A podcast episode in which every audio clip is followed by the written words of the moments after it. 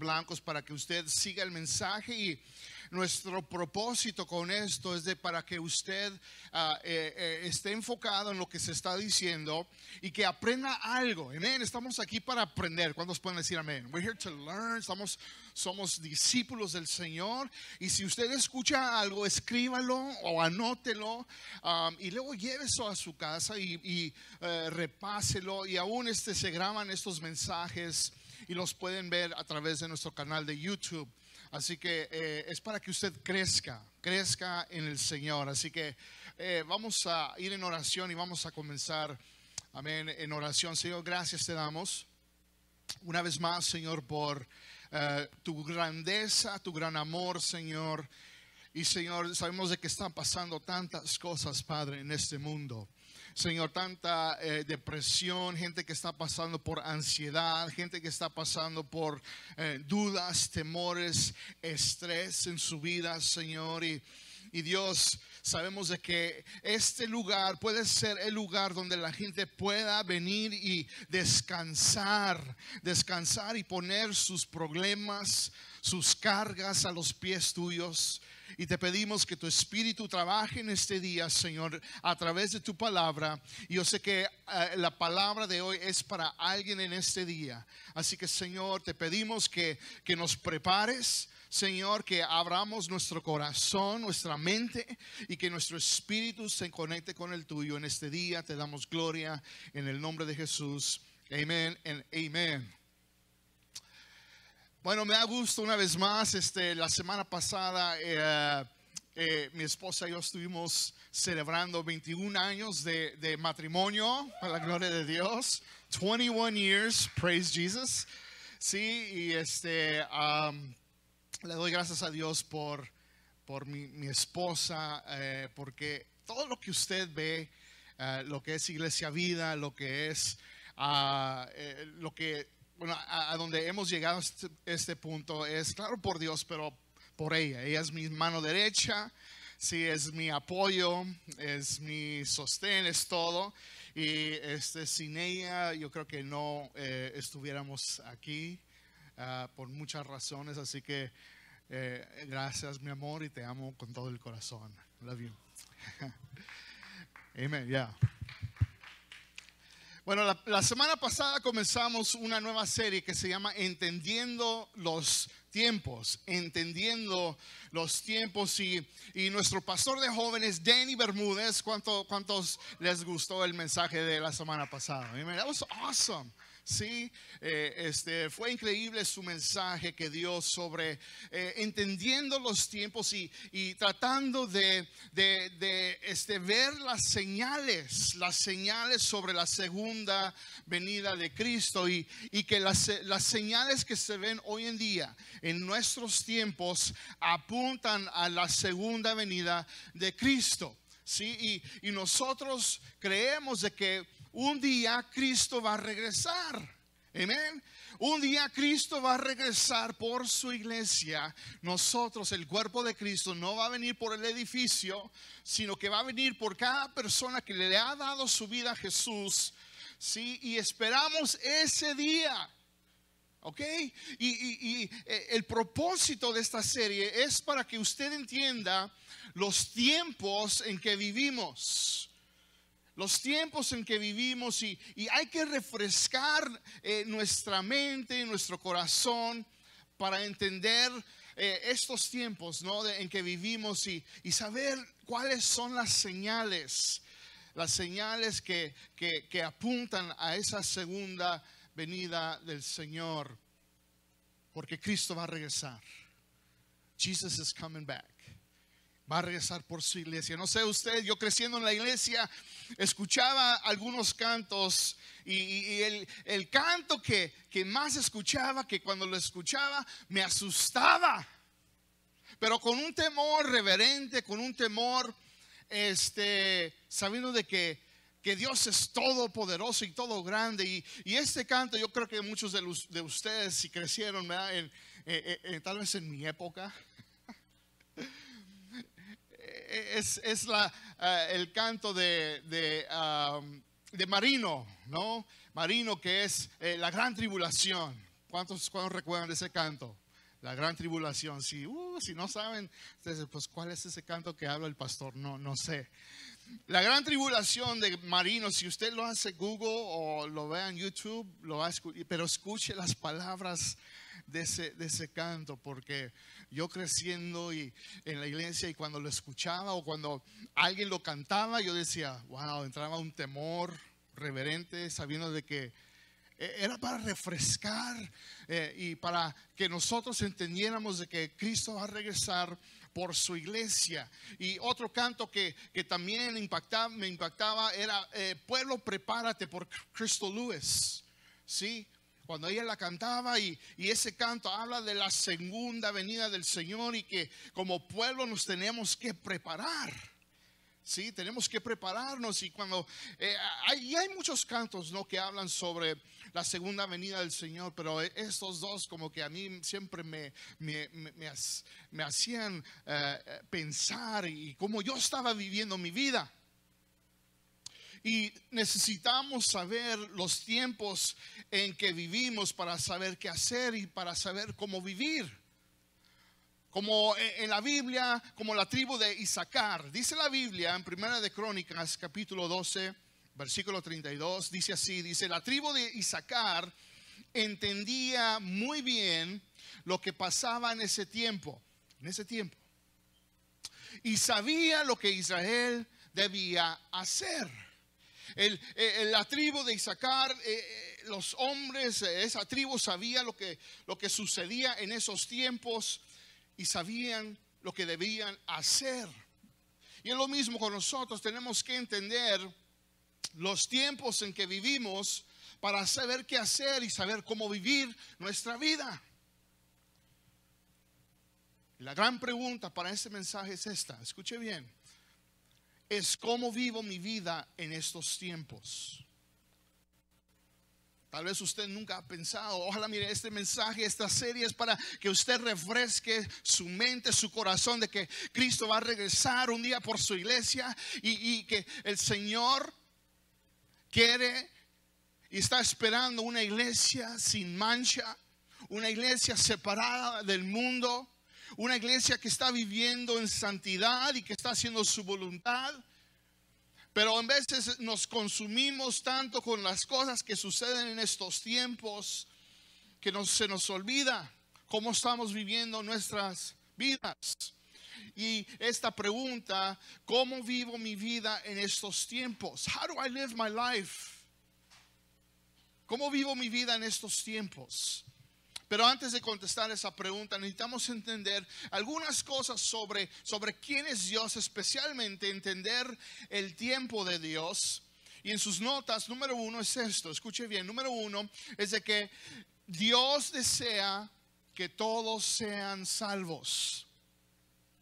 Dios desea que todos sean salvos. Dios ama a todo el mundo.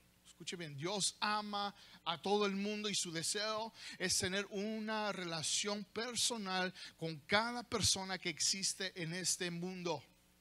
Todos sabemos ese, ese pasaje no tan famoso que tal vez usted lo escuchó creciendo en la iglesia, se lo memorizó, Juan 3:16, que dice, pues Dios amó tanto al mundo que dio a su único hijo para que todo el que crea en Él no se pierda, sino que tenga vida eterna. Dios ama tanto al mundo que Él dio su único hijo.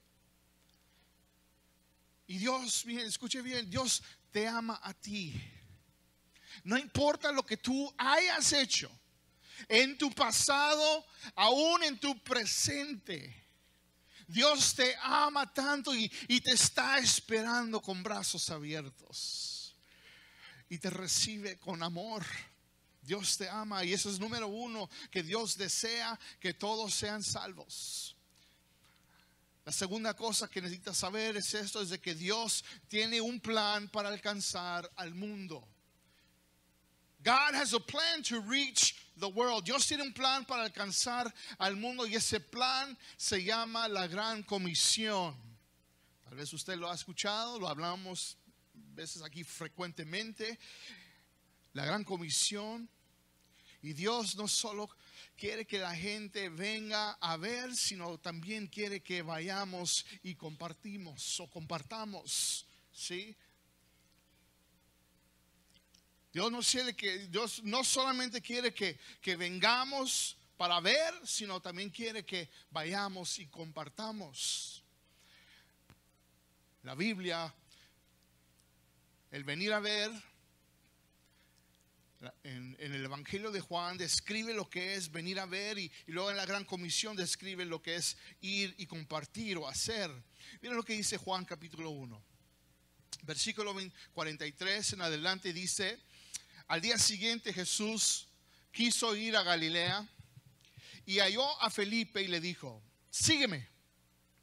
Felipe era de Bethsaida, la ciudad de Andrés y Pedro. Y Felipe halló a Natanael y le dijo, hemos hallado a aquel de quien escribió Moisés en la ley.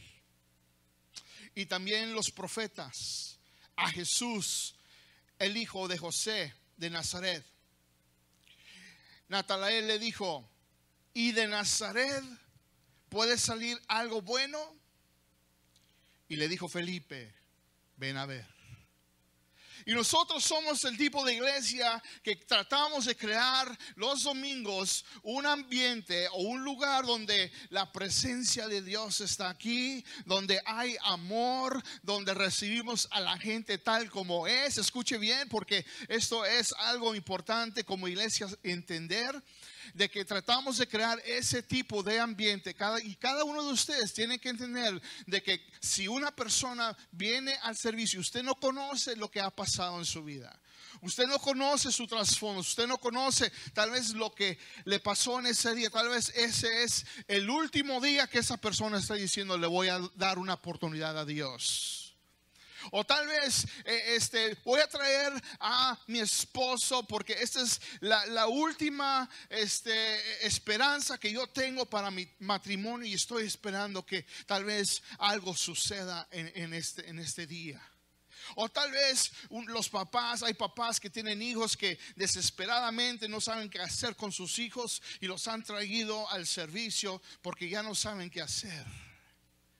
Pero cuando llegan a un lugar y cuando llegan a un lugar donde se sientan aceptados, donde la gente no los critica, donde sienten un ambiente amigable, donde sienten un ambiente de aceptación, donde sienten el amor auténtico, real entre los hermanos en Cristo, sí, porque somos hermanos y hermanas en Cristo Jesús, y, lo que tenemos en común es esa gracia, el amor de Dios que Él nos ha dado, y eso es lo que tenemos y compartimos entre nosotros. Y cuando la gente ve eso, experimenta eso, les estamos diciendo, hey, ven a ver Ven a ver lo que Dios está haciendo. Ven a ver que, que, de que puede haber una esperanza para ti.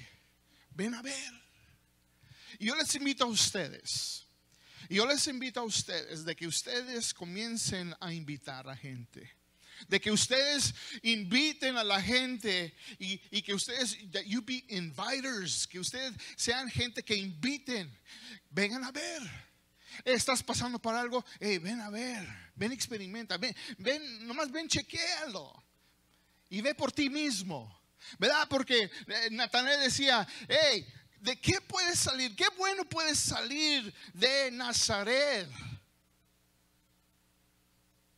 Mucha gente dice, ¿de qué bueno sirve ir a la iglesia?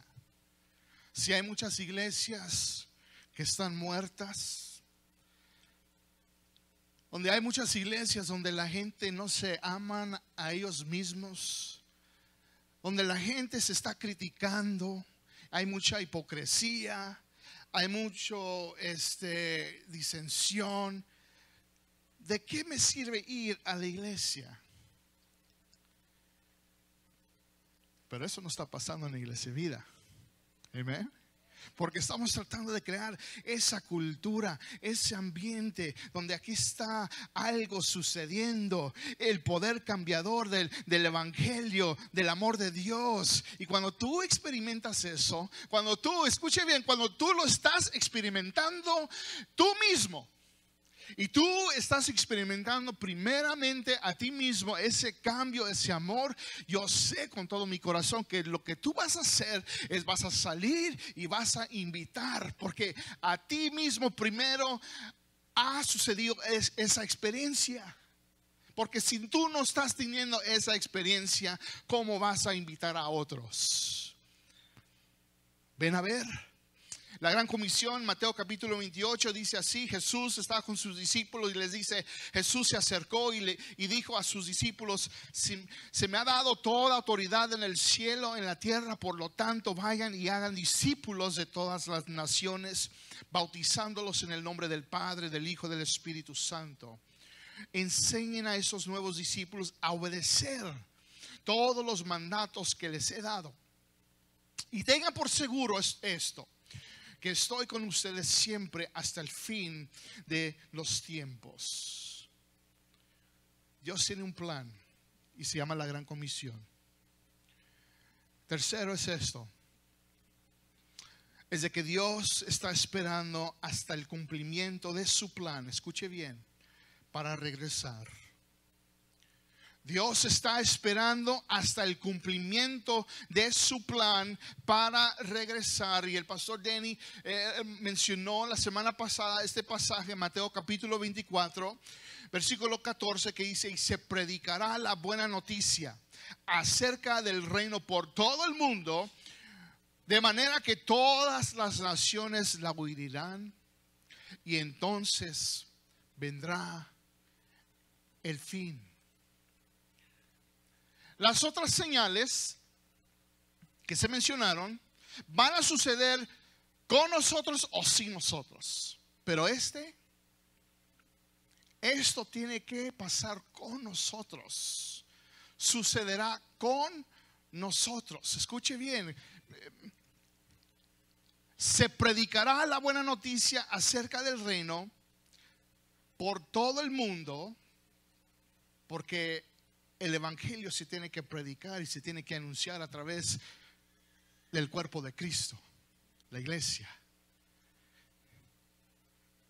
De manera que todas las naciones la oirán y entonces vendrá el fin. Entonces esto tiene que suceder por seguro con nosotros.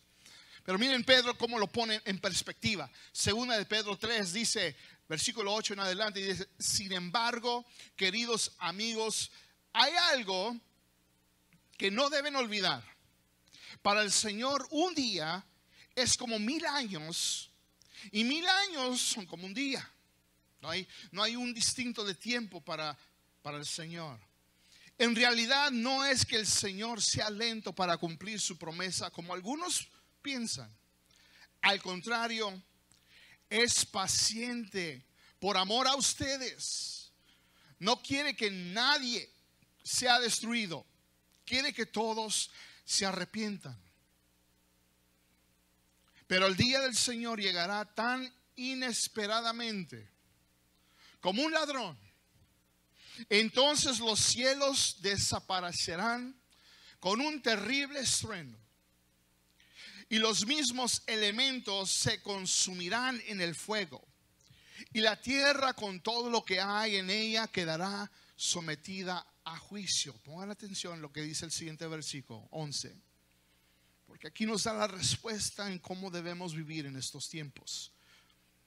Dado que todo lo que nos rodea será destruido de esta manera, ¿cómo no llevar una vida santa y vivir en obediencia a Dios? Esperar con ansias el día de Dios y apresurar que éste llegue. Y en aquel día Él prenderá fuego a los cielos y los elementos se derretirán en las llamas. Pero nosotros esperamos con entusiasmo los cielos nuevos y la tierra nueva que Él prometió, un mundo lleno de, de la justicia de Dios. Tal vez muchos se asustan por la segunda venida de Cristo, pero déjenme les digo, déjenme les digo que el cielo es mejor. El cielo es mejor que cualquier otra cosa y lugar. Y tal vez usted tiene cosas aquí en esta tierra y tiene sus planes, tiene sus metas, tiene sus eh, eh, eh, proyectos, eh, está en la escuela, está comenzando su negocio, está a punto de terminar la escuela, está trabajando con una buena organización. Yo digo, Señor, estamos aquí en Iglesia Vida, estamos eh, viendo algo bueno aquí y, queremos más, y tenemos más una visión grande, queremos seguir alcanzando más gente, plantando más iglesias o campuses, levantar más líderes, queremos influir, Señor, queremos influir a otros otros lugares, tenemos tantas cosas y, decir, Señor, espérate, eh, Señor, ten paciente, sé paciente, todavía no llegues. Parte de mí dice, Señor, espera. Pero en otra parte digo, Señor, tanta cosa que está pasando, tanta maldad. Y parte de mí dice, Señor, mejor regresa. Ven, ven pronto. Yo, yo quiero estar contigo, Señor. Los afanes de la vida, el estrés de la vida, las cosas que pasamos, enfermedades, tentaciones, persecución, guerras Señor, es mucho, meses es mucho para, para la gente. La carga en veces que llevamos como los hombres del hogar, que ustedes tienen una carga de suplir para sus familias, tener un buen trabajo, suplir pastores que son están sobre iglesias que tienen la carga de de, ayudar a la gente a que crezcan y, que, usen su vida para algo más grande que, ustedes mismos. Presidentes, gobernantes, líderes, personas que están a cargo de tantas cosas, todo lo que uno lleva encima. Y decir, Señor, qué, qué, mejor que, dejar todo eso y estar en tu presencia.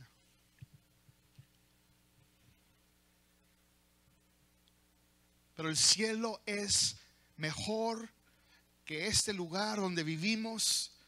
El cielo es mejor que los planes que tenemos en la vida. El cielo es mejor que las posesiones que tenemos en este mundo. El cielo es mejor. Así que la pregunta, ¿cómo vivo en estos tiempos?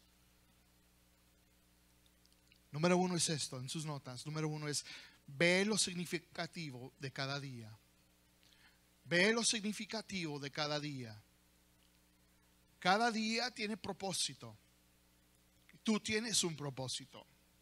Dios te ha dado una oportunidad para alcanzar más gente para su reino. Dios te ha dado una oportunidad para hacer la diferencia en la vida de otros. Y tienes que ver lo significativo de cada día. Efesios 5:15 en adelante dice, de tanto cuidado con su manera de vivir, no vivan ya como necios, sino como sabios. Aprovechen bien el tiempo, porque los días son malos. Número dos, es comparte el amor incondicional de Cristo comparte el amor incondicional de Cristo. Tenemos usted y yo, tenemos que amar incondicionalmente a la gente. Amén. Nuestro trabajo no es arreglar a nadie. Nuestro trabajo no es tratar de arreglar la vida de cualquier persona. Ese es el trabajo del Espíritu Santo. Es el trabajo de Dios. Es el trabajo de, la obra del Espíritu y la relación que una persona tiene con el Señor. Nuestro trabajo es simplemente amar. Just to love. No sé si usted entiende el poder de, de- de esa palabra. Amar. To love.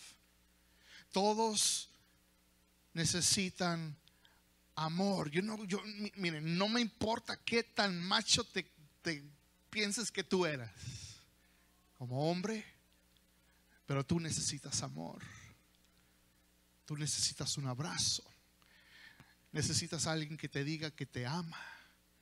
Necesitas a alguien que, que tú sepas en tu vida de que, que se preocupan por ti. Las mujeres necesitan amor. ¿Cuántos pueden decir amén? Nuestros hijos necesitan amor. Los niños, a un bebé recién nacido cuando sale y nace a este mundo, necesita amor. Por eso, nosotros tuvimos seis hijos. ¡Woo! Seis. Y cada vez que salía uno, ¡puf! Lo primerito que hacían es ponían al bebé junto a su mamá para sentir el calor, para sentir eh, eh, esa acercamiento, the bonding entre la mamá. Todos necesitan, y nosotros necesitamos amar. Y, y Jesús dijo eh, en Juan 13, tre- 34, dijo, les doy este mandamiento nuevo, que se amen unos a otros, así como yo los amo. Ustedes deben amarse unos a otros. Y por último, número tres, involúcrate en la gran comisión. Involúcrate en la gran comisión. Pero pastor, eso es para los misioneros y para, los evangelistas. No, no, no, no.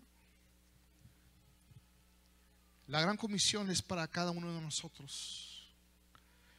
Porque Jesús no dijo, solamente los evangelistas vayan y hagan discípulos a todas las naciones.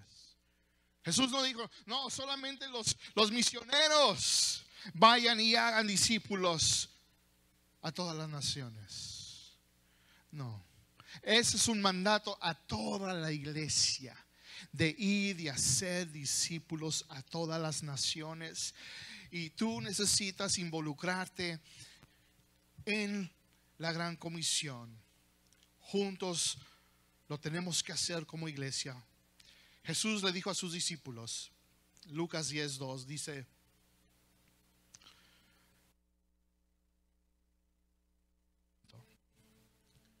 he ido y, y- y- y- para preparar para este mensaje, me, me- tocó, me renovó una vez el- el- la pasión, el fuego, el deseo, el amor hacia la gente que no conoce a Jesús, gente que no conoce a Cristo. Y Jesús les dijo, estaba con sus discípulos, les dijo, la cosecha es mucha. Y son muy pocos los obreros. Por eso, pídanle al Señor de la cosecha que mande obreros a su campo. Algunas palabras que sobresalen en este pasaje sobre la cosecha son mucha, pocos, pídanle, mande obreros. La cosecha es mucho, pero son pocos los obreros. Y tenemos que pedirle a Dios que mande obreros a su campo. Tenemos una gran tarea porque hay pocos obreros en el campo. Hay pocas personas. Hay pocos discípulos. Hay pocos líderes en el campo. Venimos a la iglesia, venimos al servicio, pero estamos involucrados en la gran comisión.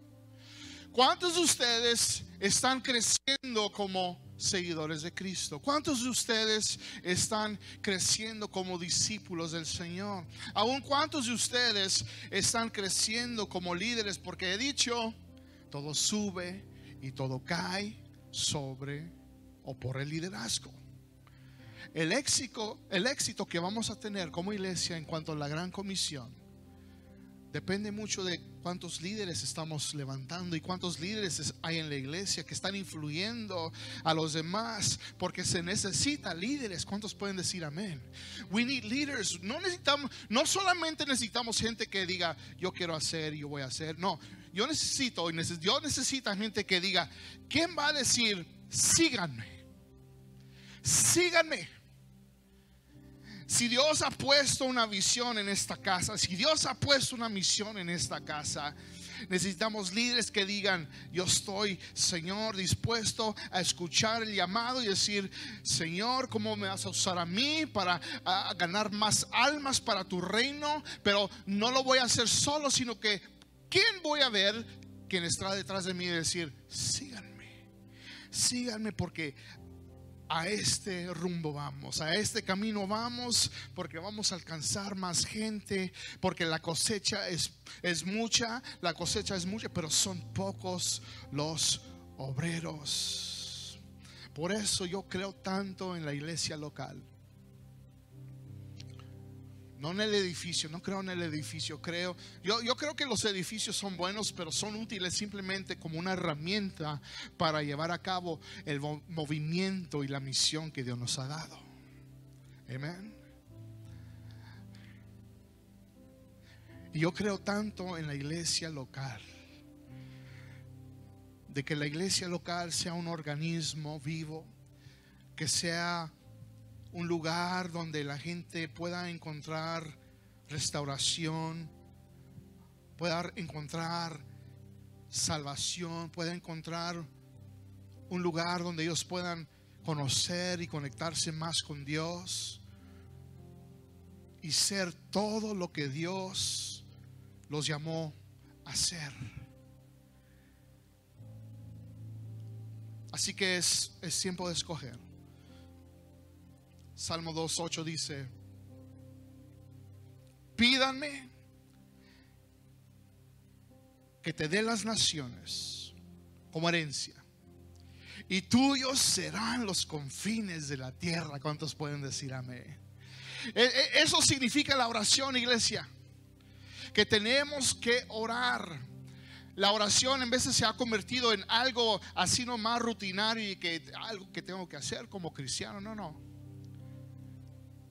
lo que yo he aprendido sobre la oración en estos últimos meses es de que la oración es enfoque. It's focus. Es enfoque. Porque eh, eh, eh, lo que es la vida, la vida te va a consumir tu mente. Los, los afanes de la vida van a consumir tu mente con estrés, con cargas, con depresión, con ansiedad, con, tristezas, con problemas, con cosas que tienes que solucionar, con qué, cómo le voy a hacer para hacer eso. Y la vida te consume con esos pensamientos y como iglesia perdemos el enfoque, el enfoque, el enfoque. ¿Y sabe lo que es la oración? Si es conectar y es comunicar con Dios, pero eh, eh, el acto de orar, el acto de orar y, orar ante el Señor y cuando estás orándole y pidiéndole y gimiendo y orando y, hablando con Dios, estás hablando y enfocándote en el Creador, tu Salvador, estás enfocando más en Él y menos en las demás cosas. Y el Señor está pidiéndonos, porque la cosecha es mucha, pero son pocos los obreros. Y Dios ama tanto al mundo que Él dio a su único hijo para que nadie se perdiera, sino que todos tuvieran vida eterna. Y como iglesia tenemos que orar y pedirle al Señor juntos. Y eso es lo que vamos a estar haciendo este miércoles, esta semana a las 7. Yo los invito a que usted venga y vamos a enfocarnos en Dios y vamos a enfocarnos menos en todo lo demás que está pasando en nuestras vidas. Y le garantizo, escuche bien, le garantizo que eso va a cambiar su vida y que usted se va a sentir mejor. Saliendo de esa reunión, usted se va a sentir mejor, confiado, respaldado por Dios, lleno del Espíritu Santo y usted va a poder seguir adelante.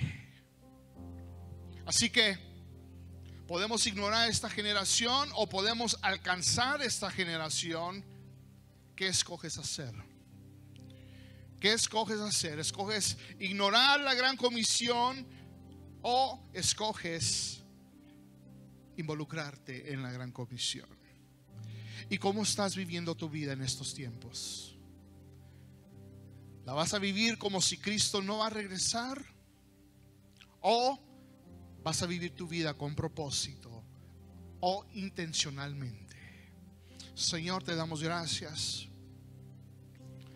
en este día, Señor, por tu palabra que ha sido clara, Señor. Sabemos que tú vas a regresar un día por tu iglesia, que vas a regresar, Señor, por aquello que tú comenzaste hace miles de años. Cada persona que ha dado su vida, la ha entregado y que nos has cambiado, nos has restaurado. Pero Señor, hemos dado eso, Señor, con un fin. No es de nomás solamente venir a la iglesia, sino que seamos la iglesia en el mundo. Que, Señor, seamos la luz en las tinieblas. Que podamos, Señor, cambiar la vida y hacer la diferencia en la vida de otros. Señor, para que ellos también puedan, Señor, ser cambiados y restaurados. Te pedimos, Señor Santo, que si hay alguien aquí en este día que está pasando por una ansiedad, por una carga, con un problema, Señor, que este sea el momento, este sea el día, Señor, que entreguen sus cargas, que entreguen toda ansiedad, que entreguen, Señor, ese problema, esa montaña en su vida, que lo entreguen, Señor, en este día a ti y que tú lo haya restauración, que haya, Señor Padre, comunicación, que haya, Señor, eh, conexión contigo. Señor, que nos llenes de tu poder, que nos llenes, Señor,